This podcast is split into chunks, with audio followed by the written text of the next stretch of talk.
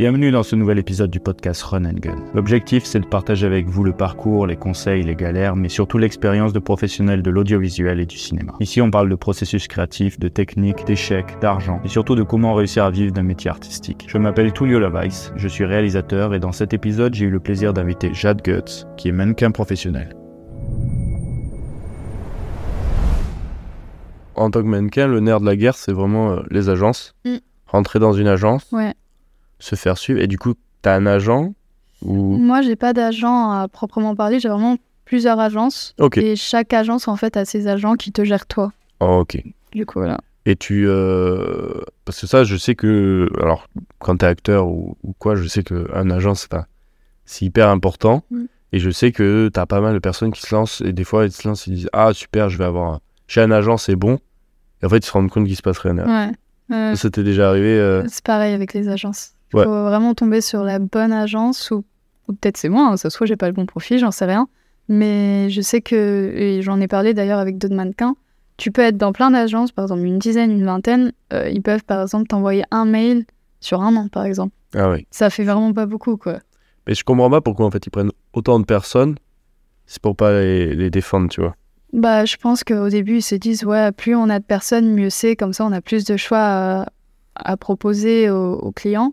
Mais en fait, ils ont tellement de, du coup, de mannequins dedans qu'ils peuvent pas penser à tout le monde. Ok. Du coup, Bah oui, bien sûr. Ouais, ouais, pas quoi. trop de monde. Mais, mais moi, j'ai l'impression que c'est un petit peu comme en, en, en, en cinéma. Désolé, je fais reprends souvent.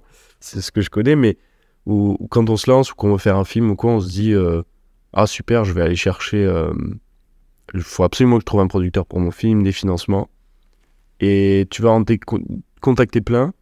Et tu vas accepter le premier venu et, et tu dis ah c'est bon j'ai trouvé un producteur ou ah il y a trois producteurs qui sont intéressés tout ça et ou même un agent en tant qu'acteur et en fait il se passe rien derrière et en fait on oublie je pense euh, et je pense qu'en mannequin c'est un peu pareil c'est de te dire euh, qu'en fait l'agence euh, les agences te choisissent mais toi aussi tu choisis l'agence Mm. et, et en fait tu as ce pouvoir de te dire bah en fait non je sens que eux ils vont pas m'accompagner ou je sens Mm. que eux ils vont m'accompagner des fois tu peux te dire bah moi je préfère être dans une grosse agence, même si je suis moins accompagné, mais ça me donne une légitimité. Ou à l'inverse, une plus petite agence, mais finalement je sens que la personne, euh, l'agent et les gens qui y bossent vont vraiment euh, se battre pour moi, tu vois. Mhm. En fait, c'est qui tout double. C'est-à-dire, euh, soit tu prends le risque de refuser des grosses, enfin, plusieurs grosses agences, parce que tu dis oui, bon, je serai une mannequin parmi d'autres. Soit tu prends le risque de dire, bon, bah, je tente avec la plus petite et c'est pas grave, je serai peut-être un peu moins payé, mais au moins je taff- je tafferai. En fait, c'est qui tout double. C'est, on va dire que c'est un cercle vicieux. Ok, mais peut-être le, finalement la décision doit venir de De toi. comment toi tu fonctionnes et qu'est-ce qui te correspond, tu Bien vois? sûr que oui. Après, euh, tu vois, par exemple, en agence, on n'a pas. Enfin, ça dépend lesquels, bien sûr. On n'a pas forcément de contrat d'exclusivité. Ça veut dire que tu peux en avoir plein, et du coup, tu as tendance à dire, bon, bah, plus j'en ai plein, mieux c'est. Ça veut dire que j'aurai plusieurs agences qui vont m'envoyer des mails, etc. Mais finalement, ils ne calculent pas plus que ça. Ouais. Et eux, Du coup, ça un. Enfin, comme je disais, c'est. eux, ils le savent ou pas que tu es dans plusieurs agences?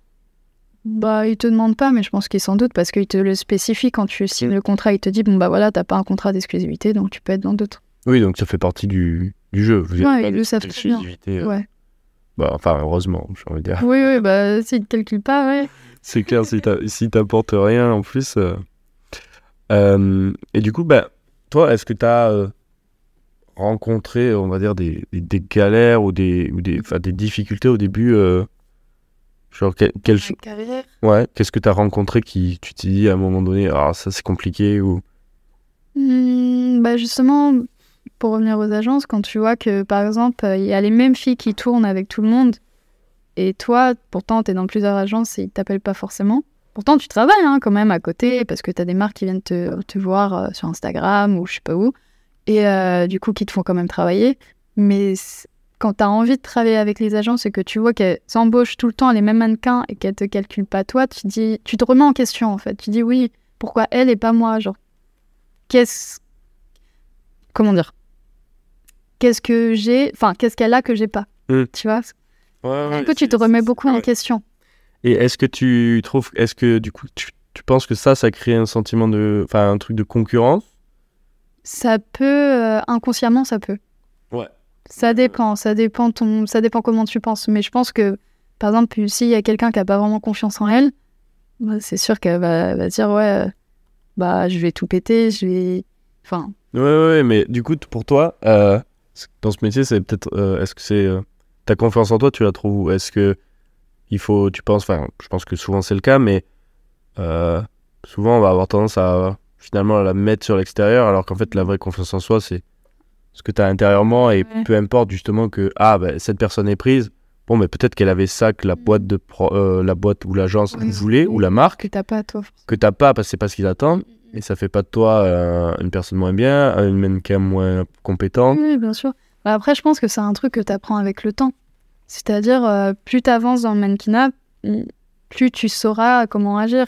Enfin, dans ce métier-là, c'est normal de se prendre des refus. C'est comme euh, quand tu vas au casting et que finalement ils te prennent pas, c'est chiant, mais c'est comme ça, c'est le risque du métier. Après, il faut aussi bien s'entourer. Comment dire? Faut bien s'entourer pour que. Bah, que tu confiance en toi, quoi. Toi, toi, tu dirais qu'il faut. Quand tu dis bien entouré, c'est dans le métier ou est-ce que c'est euh, dans la vie perso euh? Les deux. Ouais, ouais. Bah, Tu penses que c'est hyper important en fait d'avoir un bon entourage et... Oui, bah oui, et qui te soutiennent quand même. Si l'épisode t'a plu, pense à liker, commenter, partager. Pour soutenir le podcast, ça nous aide énormément. On se retrouve très prochainement pour un nouvel épisode. En attendant, soyez créatifs et croyez en vos projets.